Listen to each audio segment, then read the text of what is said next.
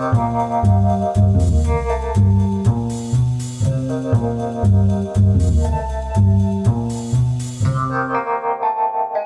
家好，我是古怪教授谢承彦，我是社会观察家俊奇，欢迎收听我们的节目《乌 ban》。六杯啊，你不叫乌 ban 是乌 ban。好，最近呢，呃，这个日本不知道发生了什么事，我觉得很可怕。因为那一天我在看新闻，怎么日本电车出现了小丑杀人事件啊？对啊，因为你知道吗，陈燕，就是说在那一天万圣节嘛，哈，那在日本的电车里面有一个装扮成蝙蝠侠看过嘛，那个小丑，那个装扮那个小丑的乘客，那我们叫做服部。那这个服部呢，那一天呢，他搭乘电车时候纵火的持刀的方式呢，在里面砍杀乘客，造成十七人受伤，其中有一个七十多岁的老人被刺成重伤的。后来呢，小丑我们讲小丑好了，他还在车厢里面淡然的抽着烟，等待警察抓他。还有目击民众拍到他的正面照，非常淡定的在那边享受他的成果。我这样听到最后那个画面哦，什么他坐在那边抽着烟哦，我我其实是毛骨悚然哦。这个事情就发生在十月三十一号晚上八点钟。其实这个时候东京街头是很热闹，万圣节嘛，对不对？好，那你新宿哦，群众大家都聚集在那边，就装扮嘛，要游街嘛。啊，那那这时候人很多啊，可是当天晚上就这个金王线的地铁，然后呢是从金王八王子出发，开往新宿这一个特急列车，这应该是一个电铁然后那他在晚上七点五十四分的时候停靠在这个调布站，要往下一站行驶，大概就八点多，快要经过这个国岭站的时候，你刚才讲的这个叫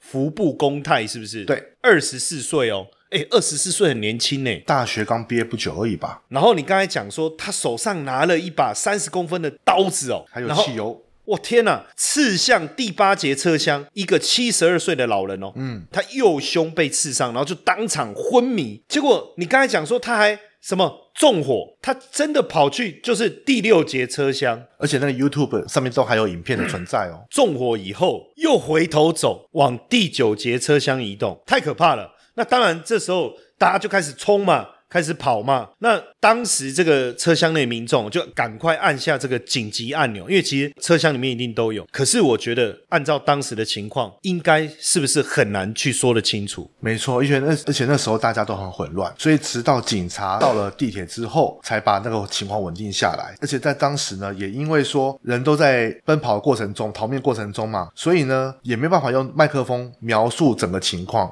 而且更何况车厢内呢，是他们的电车的车厢里面没有监视器，所以列车的车长也无法透过监视器看到当时在刚刚讲第六节跟第九节的情况到底发生什么样的事情。我觉得没车厢里面没有监视器这件事情，势必一定要好好讨论哦。当然，它有一个 SOP，就是说你如果紧急通报没有办法讲得清楚，哎，我我说真的啦，哎，俊奇，如果真的有一个杀人魔。拿着刀追你，你一定是边跑嘛，你也不会傻到去跟他抵抗嘛。然后你跑步还跌倒，然后你还可以很冷静的站在那个通话钮前面，然后跟他讲：“哎，我跟你讲，有一个带小丑的，呃，然后这个拿三十公分的利刃，然后还拿纵火的这个素材在手上，然后他还放我，不可能吧？不可能，因为事情发生只有短短几秒钟，你要在五秒内，不要说五秒内，三秒之内把所有情况，包括第几节车厢什么样的情况，描述的一五一十的告诉车长，让车长停。下来，真相信你讲的话很困难。而且我觉得啦，哈，吓都吓死了。尤其是假设你能讲得很清楚好了，你觉得车长会不会觉得你在开玩笑？有可能啊，甚至还觉得说啊，你是万圣节是在唬我，是不是？对，所以那个时候呢，就有一个舆论就是讲说啊，为什么过站不停嘞？就明明发生这种事情呢，为什么你不会把它停下来，而是把车继续往前开，没有及时的去疏散这些人群们？哦，我看这个金王线的电铁哈，它的行驶有个 SOP 啦。如果像我刚才讲的，无法明确掌握资讯嘛，只是我还是没想不透为什么没有装。监视器啊，哈，然后在最靠近的车站，你一定要想办法赶快停下来。所以当时最近就是国岭站，嗯，哦，原本应该是过站不停啊，哈，不过他还是紧急在国岭站就停靠。可停靠呢，因为这个时候呢，其实乘客有的他会紧急去拉那个那个紧急停车把手嘛，嗯，那列车就减速，结果呢就双重减速了嘛，对不对？你列车长你要紧急停靠，然后又有人去拉把手，又紧急减速，结果停车的位置没有办法刚好。好准确的停在那个月台的那个，就像我们我们的捷运地铁不是都有那个月台，刚好对照那个出口的地方，那怎么办？还好它车辆设计上面窗户是可以打开的。哎，我我想到那个情景，我自己都觉得蛮可怕的，因为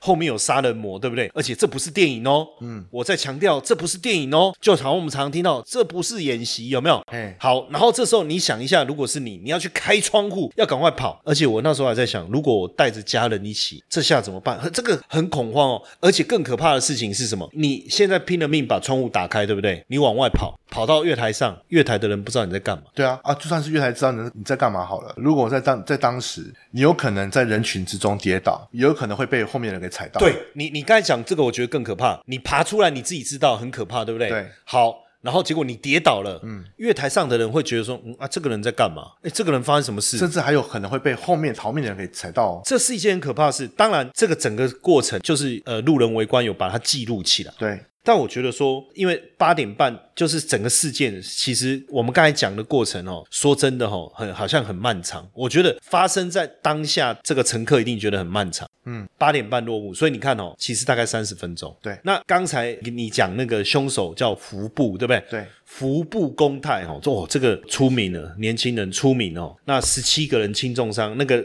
哦，那个老人真的很可怜。其他其实就在跑的时候受伤了哈。嗯，你你刚才讲说这个服部公泰服装是怎么样？他是穿的像蝙蝠侠里面的小丑一样。那不就是那种很花吗？就是有黑色、有蓝色、有绿色，就是紫色、黄色，就是那个颜色。他就只差没有把脸变成小丑啦，所以他脸没有装扮成小丑。OK，但是整个看起来就是那个反派的角色。对，这个很奇怪哦，就是说他砍伤乘客，嗯，然后又纵火，可是他没有去追杀其他逃跑的民众，嗯，反而回到了第九节车厢，然后右手是拿着刀。你刚才讲他坐下来抽烟呐，等警察来。哎，很多人就说他在干嘛？你知道他讲一句话，我我听了真的是毛骨悚然。他说没有按照计划把人给杀死，真可惜啊！哎，他到底跟警方是怎么坦诚的？这基本上来讲，他本来就是要打算，知道就是要犯案的预谋了啦。那所以其实像一开始的时候，他就是因为他会犯案动机，是因为去年哈日本也发生过一个类似的事情，叫做他是在小田极限的刺伤事件。小田极限，对，就是说。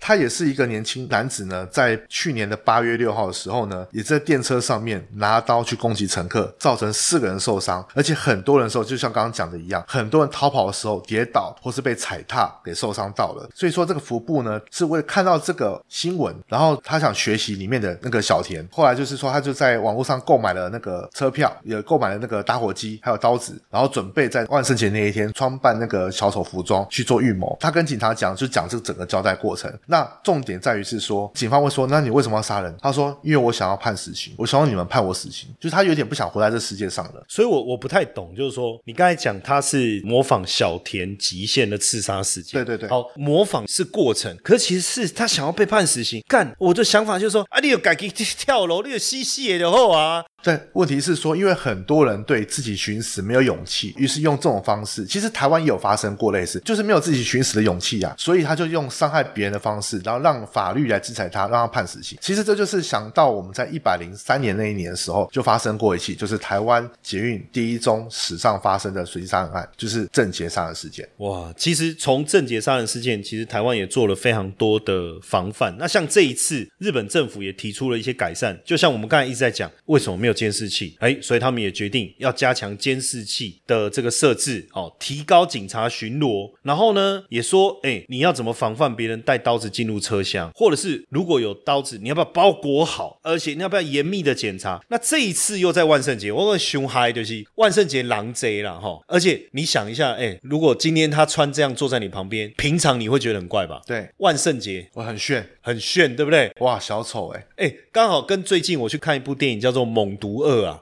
然后那个就是那个猛毒啊，他就就没有依附在人身上，然后跑去街上游走，结果刚好人家在参加在化妆舞会啊，没有人看到他害怕，每个人看他说哇，你你你的装扮太屌了，对不对？就是你的装扮好帅哦，这样子类似这样哦。好，那我觉得因为又发生在这种万圣节哦，那哎，这种其实犯罪事件又高涨的时候，我说真的哈，大家在这种时候犯犯罪啊，我或者是说时间点啊、动机啦，然后你。说又是模仿，又这种像《Joker》这部电影这样子，大家去模仿。那是不是要避免以后大家这样打扮呢？你知道他自己讲，他说我很喜欢 Joker，他可以心平气和的杀人，我的这身装扮也是为了今天才买的哦。哇，我觉得很可怕的是，为什么要杀这些不认识的人？其实我们谈到随机杀人后啊，陈燕你会想起来，就是我们年轻时候好像没有听过这种案子。你刚才讲的其实就郑杰，我跟你讲，郑杰那个案子发生那一天，其实我也是做同样的路线哦。然后那时候我去，我还在教社大嘛，嗯，我是去那个板桥那个叫什么治理。然后呢，那时候在上课，同学就说：“哎，好可怕哦，呃，那个新闻啊，什么什么。”然后所以他才迟到什么。然后我还不知道发生什么事，他就说就有一个人拿在某那个车厢哇砍。其实当下我也没有什么感觉。哎，可是事后我回想，如果我刚好也是那个时间在那个车厢上，其实很可怕。真的没错，搞不好我也看不到你了，怎么办？那所以你你你说这几年发生这些事件，为什么我我还是不理解，为什么他们要去杀不认识的人？所以说。你看嘛，像我们从随机杀人案要追溯最久的话，就是在第一件的话，在两千零九年发生的，在士林。各位如果有印象的话，就是黄富康杀人案件。他的情况就是说，随机找房东，假借租屋名义，随机找房东，带看屋子的时候把房东干掉。你说他说他他要想要租房子，对，假借租屋名义。好，然后房东就带他看，他就把他干掉。对，那为什么他这样做？因为他说他那时候投资失败，然后万念俱灰情况之下，看了一本漫画，说可以杀人改运，于是他就决定说杀一两个人试看看。所以那时候他随机就是在五九一里面去找找房东的嘛，找房东把电话记下来，打电话约房看房子，看房子的时候就把房东干掉了，是这样子。那所以是不是像这样的人？你说像这个日本这个服部，对，或是你你刚才讲这个叫黄福康，或是郑杰，对。很多人就说父母的问题，还是他自己人格被扭曲。其实两者都有。如果人格本身有问题，那其实就很容易走上犯罪，因为人就是他本身人就是有不好的心态嘛。那如果说人本身没问题，可是环境很恶劣，有没有可能会犯罪？有。最早期像我们以前念《三字经》都知道嘛，哈，养不呃什么孟母三迁的故事，养不教，父之过；教不严，师之惰，对不对？好，那个时候就是环境影响造成说一个人犯罪的性格会产生。最有名的情形是有些电影都有拍出来了，就是人很老实，但是因为身旁的人给他迫害、压力、霸凌等等的，促使他对于这个社会的憎恨、憎恨，还有对这个社会跟人之间的那种不信任感，迫使他出去去犯罪。所以人格是一个很大关键，环境更大关键。因为人格再不好，有可能环境会改变他，但是。如果一个人再好的人被环境给破坏的话，他就很容易激发他的犯罪因子。那像这种随机杀人呢？我们讲的是说没有特定的下手目标哦。其实基本上，其实这部分我们可以把它归类成几个。那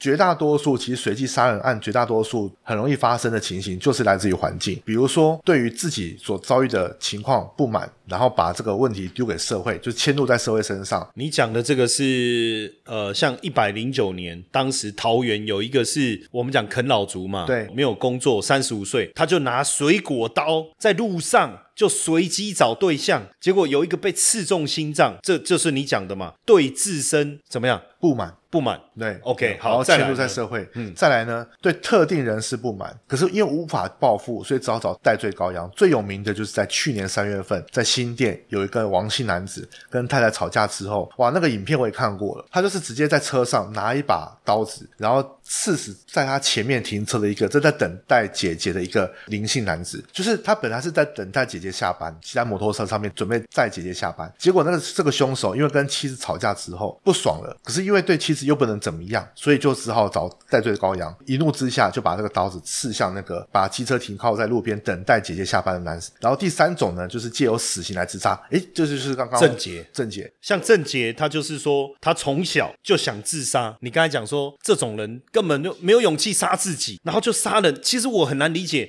你没有勇气杀自己，竟然有勇气杀人。像这一次那个万圣节那个那个服部公，他也是这样。他被警方抓的时候，也是跟警方讲说：“我希望你们判我死刑。”他也是因为。自己无法寻死，只好透过这种方伤害他人，希望能够法院判他死刑，然后结束他痛苦的一生。重点在于是说，他觉得他自己人生很痛苦，可是他又又没有勇气去寻死。那像一百零一年那时候，台南不是有个汤姆熊随机杀人案吗？哦，周文清，对他失业嘛，嗯，然后呢？他把十岁的男，这个是一个血统，应该是男童，然后然后把他骗到厕所以后割喉杀害，那这种又是什么一回事？这个跟刚刚所讲说自身境遇不满，然后侵入社会是一样。可是这文清事件比较不同的是，他基本上来讲，他并并没有对社会上面有任何憎恨，他只是觉得说我想要逃避现状，活在现在社会里面，不如去牢里面。但我想去牢里面，想要做久一点，所以一般的刑案来讲，比如说偷窃、偷窃、强盗，可能都只有十年以下或是五年以上，可是不会到二十年以上的时间。于是他就选择一个方式杀人。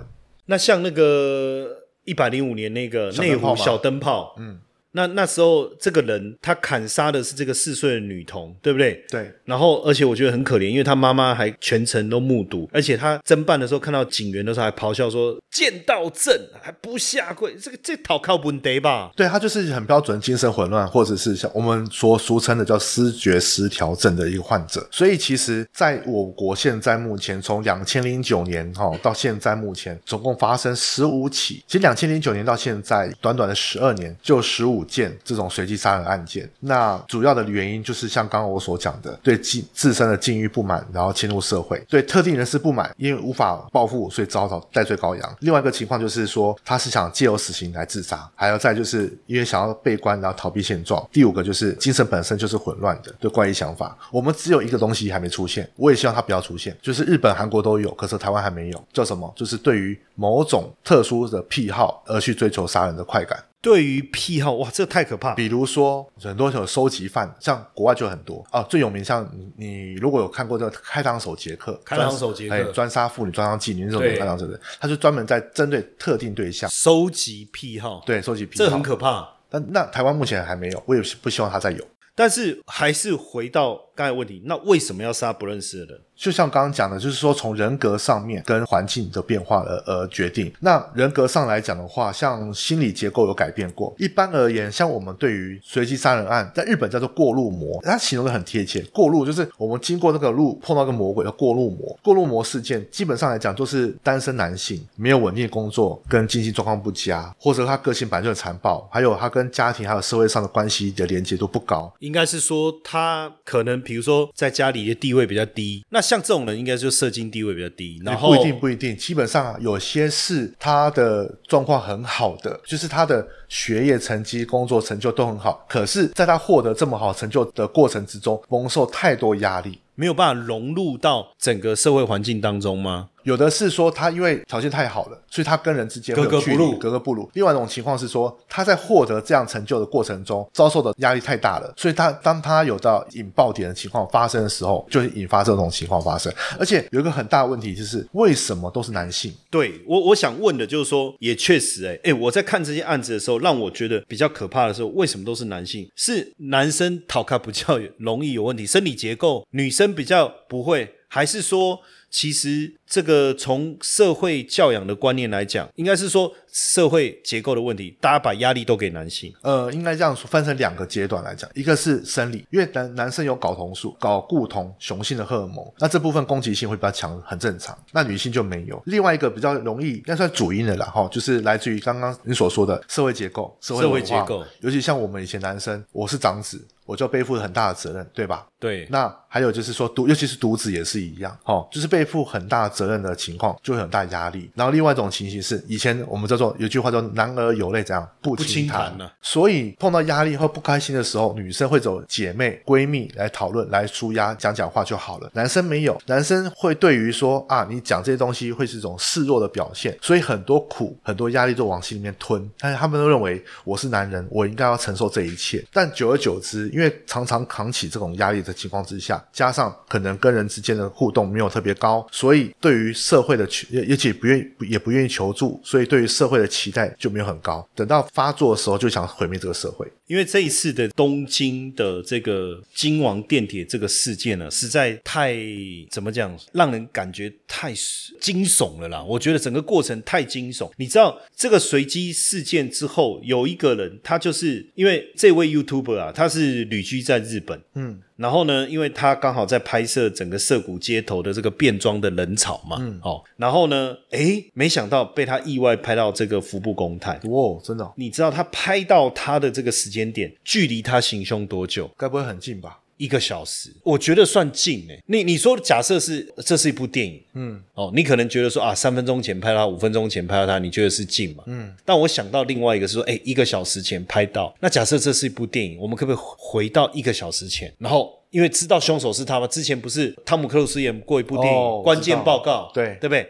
他就预测说谁准备要犯罪，然后在他要犯罪之前，因为他们看到那个画面嘛，就跑到哎，那个是跑到未来，不是，他是回到过去。现在他就是说，现在他可以知道他未来。发生什么？发生什么？然后就知道他有犯罪的动机，就现在就跑去把他给抓起来，对不对？所以我就在想说，哦，如果可以这样，那会不会就不会有这件事情发生？因为当时在发生的时候，如果当时真的发生这种事情，第一时间你会做什么？传短讯，赶快传个讯息，先报警，先打电话啦。你算是冷静的嘛？对不对？我都很冷静。对，那呃，有的人可能跑嘛，嗯。那这位女生就她可能觉得说现场太恐怖了，嗯，她就发简讯，就是跟她妈妈道别。所以其实你要知道，就是说，因为状况是什么？她按了紧急停车按钮，希望能够停靠嘛，对。可是门没有开啊，哦你懂我意思吗？就是凶手啊过来，然后你。你远远看到，你赶快跑嘛！然后你你这时候，我们一定紧急按钮，我们平常都在看嘛，对，所以我们一定会去按嘛，这个是很直觉的。那车子也停了，可是门没有开，那这时候很慌，怎么办？有时候我们就想说，我可能就要死了，就传个简讯。其实我我觉得那个是那蛮无助的，很无助，很悲哀。然后你看哦，他既然在万圣节打扮成小丑，就说我想要借由杀人来被判死刑，而且他说像之前那个那个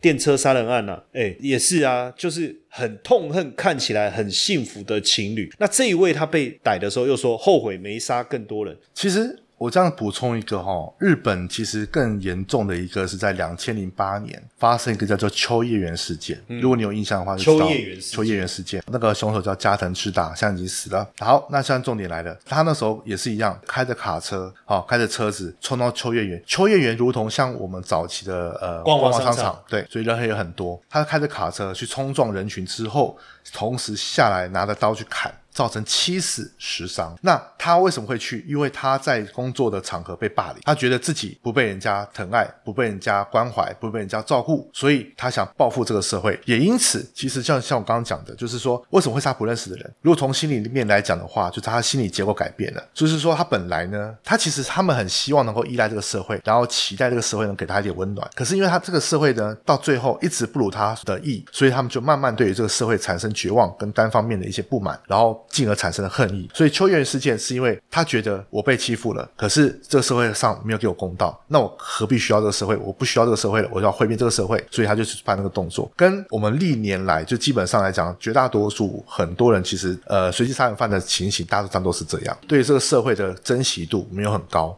甚至已经完全否决掉。因为除了刚才我们聊的这个八月跟十月这两起电车嘛，对，二零一九年他们发生一个是灯户通魔事件，就是在神奈川川崎市灯户第一公园，一个男生是持刀攻击行人，一样哦，攻击行人，然后再自刎哦，那。二零一六年也发生过在深藏中心的大规模杀人案，犯罪者是一个二十六岁的直松胜，他讲的是说身心障碍者没有生存价值，结果他就闯入那个三百河源的深藏中心砍杀，哎，十九人死亡，哎，这很可怕，就是这些无差别杀人案。他是无差别嘛，不管你是谁嘛，我都把给你弄，我都把你给杀死。对，所以大家就担心说日本社会怎么了？那你那我们我们台湾会不会也面临到这样？你你觉得你的观察有没有我们要注意的呢？我们其实现在因为一直以来，其实我们台湾的社会结构跟一些文化其实跟日本蛮接近的。好，包含我们的法律其实也是跟日本很接近。其实因为我们早期是是就是我们的是大陆法体系嘛，所以法律上面也是大部分跟日本很像。不要说台湾呐，其实。现在各国都有发生这种情形，什么情形？社会越都市化，资讯越发达，越容易发生这种情况发生。为什么呢？可是都市化不是生活便利吗？然后资讯发达，就变成大家应该反而就是你的对于讯息的了解，不是以前这种死古不化啦。哎，可是你要想哦，陈燕，你还记得吗？以前我们高中时候，我们没有手机，我们没有网络，我们上上公车，哦，上公车或坐火车的时候，应该说出门父母都不知道我们去哪里。对对，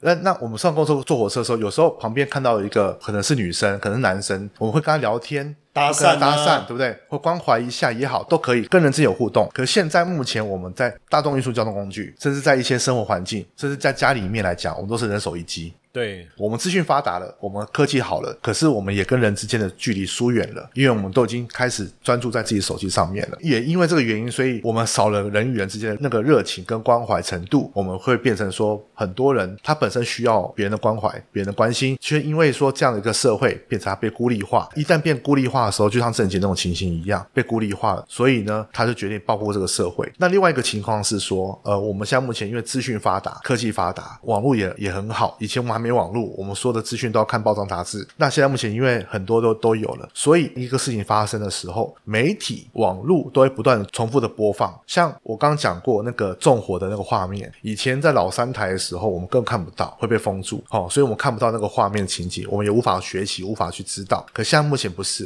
现在目前只要有这种画面出现，一上传到 YouTube 上面，我们都可以看到那画面了。所以你看哦，像那个谁，十月三十一号那个服部公太，他学习的就是八月六号的小田极限刺伤事件，他是从网络上看到这些讯息。所以你在讲，我觉得蛮可怕的一点是什么？哦，就是说我们正常人哦，当然我我觉得他们应该还是有一些不正常哈。但我们正常人在看他们的时候，我们会觉得说啊，这种事不对，不应该做。诶，可是假设有一个人，他跟这个服部一样，服部在讲的时候，他觉得说我的环境是跟他一样的，我遭受的待遇跟他一样，嗯。突然会不会把他变成偶像，把他视为英雄？会哦可是可是本来没有人知道他怎么做的，对不对？结果现在媒体哦，还那个模拟有没有巨细迷？哎，像我们我们今天也是很详细的把这个内容，但是我我们还是要提醒大家，就是说这是不对的行为，不要去模仿。我们把事情讲出来，是希望我们去探讨、去检讨。可是说真的，你刚才讲这影片上面不是很多吗？对然后，而且现在说真的哈，好像也没有做很详细的管制，搞不好有一些人他去想办法用动画的方式来重塑或还原整个过程，那会不会就像你讲的，我看到服部，我崇拜他、哎，我不是说我啦，我说有一个我知道，就是说，同样是面对社会不公义的的少数人群的时候，他看到说，哇，你这么勇敢，敢对于，就是我是被迫被社会迫害的人，对我我以前我有勇勇敢于面对，或是说对抗这个社会体系，他就会崇拜这个人。对，就是我我我是被霸凌的对象，我从来不敢出声。结果我看到这个被霸凌的对象，他勇敢的站出来，那他怎么去对付别人？他会学啊，我觉得会啊，一定会学，而且重点在于是我刚刚讲过，人与人之间的连接度，如果说慢慢越来越少的时候，你看哦，如果像今天这一次，你会发现到说学习这些的都是年轻人，都是二十几岁而已，郑杰也是一样哎、很多可能他们就是因为在求学阶段，或是在家庭的温暖没有得到足够的一些关怀，